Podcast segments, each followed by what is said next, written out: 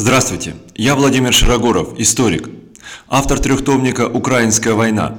Вооруженная борьба за Восточную Европу в 16-17 веках», исследование Берия, заговорят классы, личность спецоперации «Социализм», а также ряда других книг на русском и английском языках, вышедших в России, в Соединенных Штатах Америки, в Германии, Италии и других странах. В этом подкасте «Военные книги» я рассказываю о тех сочинениях, которые изменили наше представление о прошлом, наше видение настоящего, а во многом и наше прозрение будущего. Сегодня речь пойдет об одной из именно таких книг, которых построен мостик между прошлым, настоящим и будущим. Это совсем новая книга, вышедшая в конце 2022 года в Берлине в издательстве «Дегрюйтер», известном издательстве академической литературы, которое начало выпускать серию книг по военной истории. Эта книга является антологией, то есть сборником статей, сборником глав, связанных единой нитью. И нитью этой является представление о том, как резкие военные перемены – Технологические и тактические военные перемены влияют на общественное устройство, на политическое устройство государств. Эта книга под редакцией Марка Чарльза Фисселя «Военная революция и революции в военном деле». Правильное библиографическое наименование этой книги вы можете найти в описании к моему подкасту. Вы можете заказать ее в библиотеке или в интернет-магазине и прочитать. Я бы хотел обратить внимание читателей прежде всего на три главы, на три эссе в этой книге. Первое эссе принадлежит мне. Зверь действительно земноводный. Пороховое взросление амфибийной войны. Второе, крайне важное эссе. Это эссе редактора книги Марка Чарльза Фисселя «От военной революции пороховой эры к революции в военном деле». И, наконец, третье эссе, которое необходимо прочитать, это эссе Жуана Висенте «Дилемма вмешательства человека в войну. Надвигающаяся революция автономной войны в воздухе». Что роднит три эти эссе? Почему их необходимо читать в одном сборнике, читать и осмысливать, осмысливать вместе? Начнем с моего эссе «Зверь действительно земноводный». Дело в том, что Военная революция, которая происходила в раннее новое время, осмысливается историками по-разному. Кто-то осмысливает ее просто как внедрение огнестрельного оружия, как повышение уровня боеспособности армии.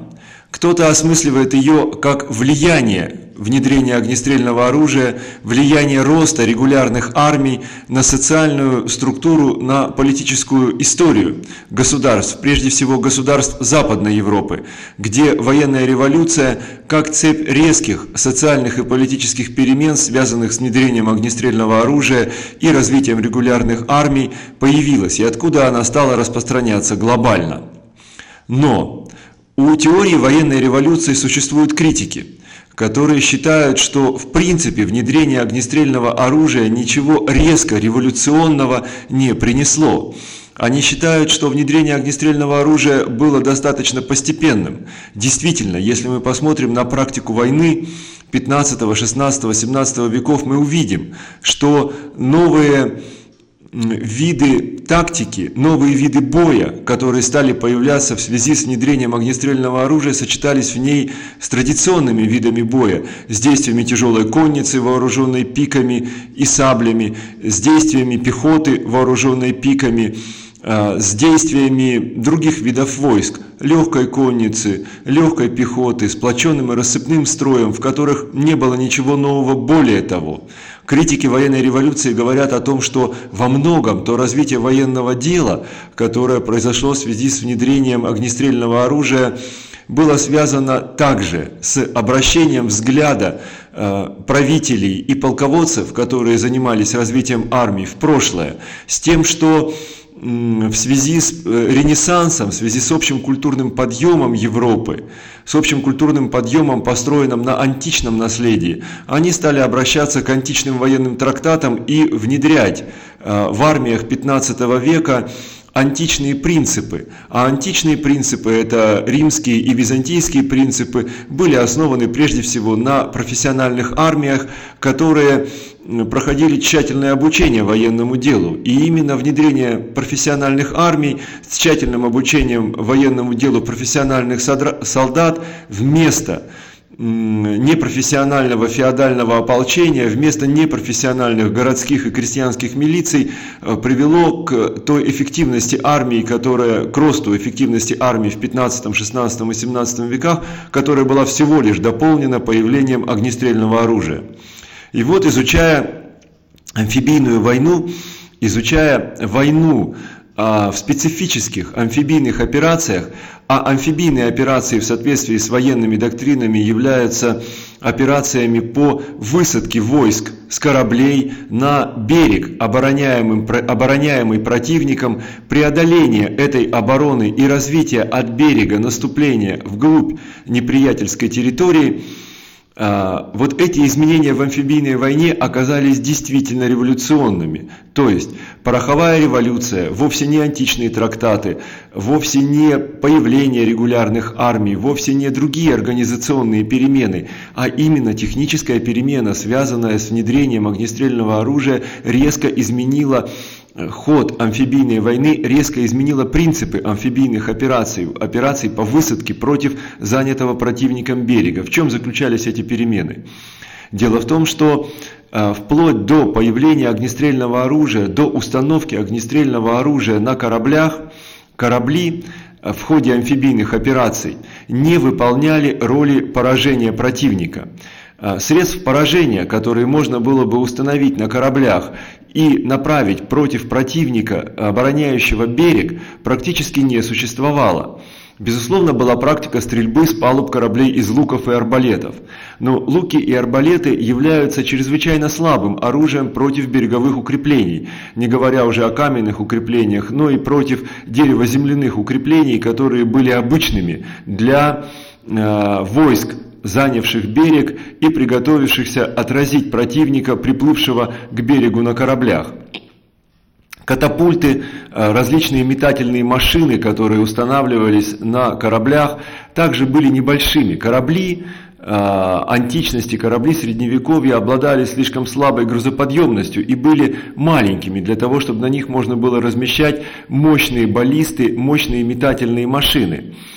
А, в связи с отсутствием а, на кораблях тяжелого вооружения, способного поражать противника на берегу, корабли выполняли единственную функцию – они доставляли к берегу десант. Другой функции воздействия на противника корабли, как составная часть амфибийных сил, не имели.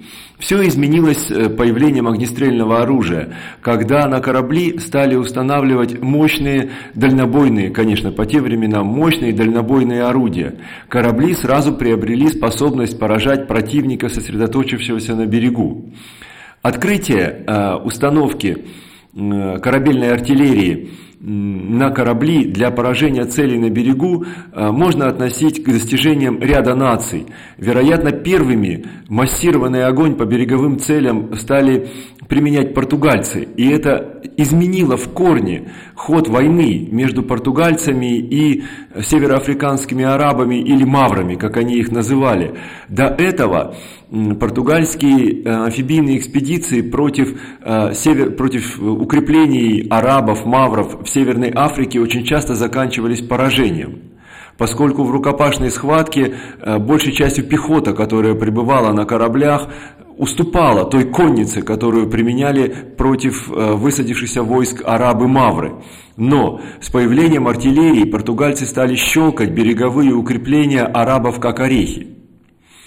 А, возможно, достижение установки корабельной артиллерии принадлежит итальянцам, которые, которые первыми начали использовать пушки на кораблях, причем стали использовать не в морской амфибийной войне, а в речной. А, стали применять пушки против целей в глубине материка, в глубине территории противника, доставив эти пушки на кораблях, частично высадив их с кораблей на берег и соорудив береговые батареи, частично применяя в стрельбе непосредственно с кораблей. А, московское государство не сильно отставало от э, своих м, коллег по внедрению огнестрельного оружия в амфибийных операциях и первые операции э, московских войск с применением установленных на судах пушек относятся к началу XVI века, прежде всего к неудачной осаде Казани в 1506 году. Вот это изменение э, в функции кораблей, в том, что корабли приобрели свойство, возможность наносить поражения, наносить удары по целям, расположенным по, по, на берегу, по принципу огонь с палубы а, на берег, а, является, безусловно, коренным, коренным изменением а, в амфибийной войне, а, поскольку теперь не только пехота, не только десант, который высаживали с кораблей на берег, но и корабли а, смогли а, непосредственно наносить поражение сосредоточенному, сосредоточенному на берегу противнику. И можно сказать, что именно появление вот этой тактики огня с палубы по берегу открыло становление европейских колониальных империй, потому что первые значительные европейские колониальные захваты а, в Южной Азии, а, в Индии, в Индонезии были связаны именно с применением такой тактики и, безусловно, гением этой тактики, новой тактики амфибийной войны стал Афонсо де Альбукерке, великий португальский полководец и творец португальской колониальной империи.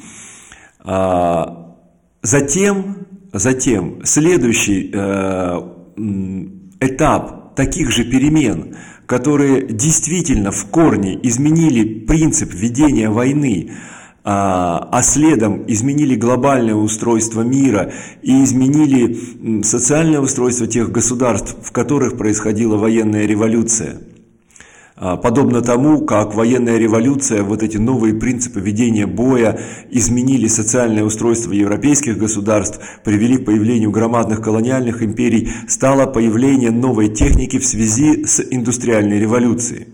Индустриальная революция развивалась с XIX века, но военная техника – а, военная техника, связанная с индустриальной революцией, сказала свое слово именно в 20 веке, после Первой мировой войны, которая захлебнулась а, в крови. В крови, когда а, человеческой массой, массой бойцов пытались решить проблемы противодействия мощным средствам поражения, развитым индустриальной революцией, прежде всего артиллерии и пулеметов.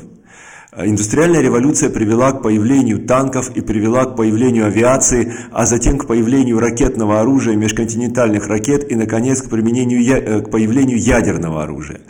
А, вот эта революция в военном деле – которая произошла в связи с индустриальной революцией, в связи с появлением новой техники и технологий, была наиболее полно осмыслена в Советском Союзе, была осмыслена маршалом Николаем Агарковым, который в начале 70-х годов написал э, две очень интересные статьи, которые были опубликованы в газете «Красная звезда», о них говорит Марк Чарльз Фиссель. Эти статьи до сих пор цитируют и переводят во всем мире. Агарков подвел итог вот тем переменам, которые принесла индустриальная революция, переменам в военном деле. А, прежде всего, это изменение конфигурации фронта и тыла. Если до индустриальной революции в военном деле, до появления новых средств поражения, новых машинных армий, новых механизированных войск, для того, чтобы нанести поражение территории противника, необходимо было разгромить его армию, то с появлением авиации и ракетного оружия такой необходимости уже не было, и поражение противнику, поражение территории противника, уничтожение его городов, уничтожение его промышленности, правительства и так далее, можно было совершить без разгрома неприятельской армии путем нанесения ударов по территории противника ракетным оружием и авиацией. Более того, а, Агарков говорил о том, что Теперь именно эти средства будут определять победу в войне, то есть удар по тылу противника ракетным и авиационным оружием приводит к тому, что э, армия противника, которая сражается на фронте, теряет э, свой тыл, теряет ресурсы к ведению войны, теряет волю к сопротивлению. Вот эта вот индустриальная революция в военном деле, и о ней говорит Марчас Фисель, она чрезвычайно важна, потому что она совпала с двумя крутыми подъемами, э, с двумя другими крутыми переменами в глобальном мироустройстве, в человеческих обществах. Это развитие национализма, становление национальных государств. И мы видим, что Первая мировая война и Вторая мировая война были э, войнами национальных государств. И развитие идеологических, идеологически обусловленных классовых государств – Идеологически обусловленными государствами были, безусловно, Советский Союз, нацистская Германия, Великобритания и Соединенные Штаты Америки, то есть те государства, Япония, те государства, которые прежде всего вели Вторую мировую войну. А, при этом Жуан Висенте, автор третьего эссе, о котором я хотел бы вкратце рассказать, считает, что сегодня на наших глазах развивается похожая революция в военном деле, не менее мощная, чем пороховая революция, не менее мощная, чем индустриальная, машинная, механизированная революция. Эта революция называется появление автономных систем воздушной войны. В чем они заключаются? Э, сегодня на языке у тех людей, которые смотрят новости, у тех людей, которые анализируют происходящие сегодня конфликты, являются, находятся беспилотные летательные аппараты, беспилотники или дроны.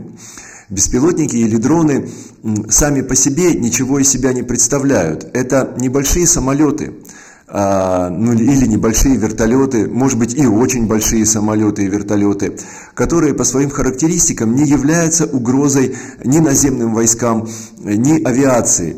Дело в том, что беспилотники отличаются крайне малым, малыми скоростями, отличаются небольшой грузоподъемностью, как правило, и отличаются относительной неуклюжестью. Но у них есть а, два очень важных преимущества, которые Висентич считает ключевыми. Первое преимущество – это преимущество зрения. Благодаря современной оптике и электронным системам беспилотники от маленьких микроскопических дронов до больших, похожих на огромные самолеты машин, способны полностью покрывать все поле боя или даже всю территорию противника и видеть ее насквозь. Более того, Единая компьютерная система, которая способна принимать сигналы этих беспилотников, способна осмысливать и анализировать происходящее не только по тем моделям, которые заложили в нее программисты, но и благодаря искусственному интеллекту способна э, понимать, воображать, представлять себе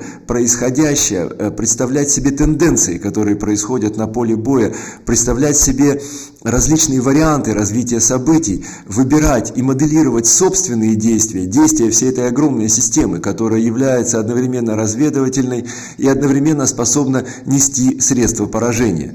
И вот Висенте приводит очень интересные примеры. Оказывается, с 2010, а наиболее масштабно с 2015 года в некоторых странах происходили учения по управлению искусственным интеллектом а, целыми огромными эскадрами дронов.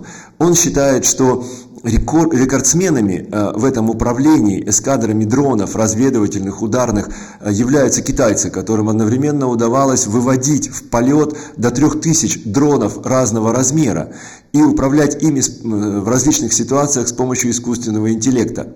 В России, в Соединенных Штатах Америки, в Израиле, в других государствах проводились такие эксперименты с тысячами дронов. Более того, в Соединенных Штатах Америки были предприняты учения, в которых войсками э, руководили люди, и в которых войсками руководил искусственный интеллект. Искусственный интеллект, который управлял одновременно дронами, которые подавали ему большую часть разведывательной информации, одновременно управлял наземными войсками, подавая команды э, командирам, и одновременно управлял пилотируемыми летательными аппаратами, то есть авиацией, которая по его командам действовала против наземных целей. Так вот, э, в этих учениях, которые проводились в Соединенных Штатах Америки, искусственный интеллект в первых же учениях одержал победу над людьми. Конечно, любые учения являются искусственной моделью с заданным э, принципом противостояния, с заданным соотношением сил и так далее, но развитие этой технологии, развитие технологии автономной войны а, выводит войну на совершенно новый уровень. Оно приводит к тому, что война действительно может а, небольшим дроном постучаться в каждую дверь, в каждый дом. Она приводит к тому, что война становится независимой от людей. Висенте считает, что независимость войны от людей, безусловно, является вопросом этики и люди должны сохранять контроль над автономными системами ведения войны. Но он же приводит те факты, что э, никакие военные технологии, никакие ограничения на военные технологии, связанные с этическими и моральными нормами, в принципе не действуют, поскольку боевая эффективность всегда является абсолютной целью, которую хотят достичь, правители и командиры. Для того, чтобы осмыслить происходящие э, сегодня перемены, и необходим взгляд в прошлое, взгляд на пороховую революцию в военном деле, взгляд на индустриальную революцию в военном деле. Необходимо понимание тех принципов действия автономных, не связанных с человеком, основанных на искусственном интеллекте, систем ведения войны, которые приходят сегодня. И необходимо отметить, что Висенте очень активно цитирует э, российских современных военных мыслителей, э, которые говорят об тех изменениях, которые в военном деле э, приводит внедрение искусственного интеллекта автономных воздушных систем ведения войны, в частности президента э, России э, Путина и начальника генерального штаба российских вооруженных сил Герасимова. Необходимо вкратце в течение одной минуты остановиться на еще одном очень важном вопросе. Если мы знаем, каким переменам, э, социальным и политическим переменам э, привело, привела пороховая революция, пороховая революция, я напомню своим слушателям, сменила феодальный общественный строй, основанный на господстве землевладельцев, э, буржуазным общественным строем, основанным на господстве собственников финансового капитала и промышленных предприятий.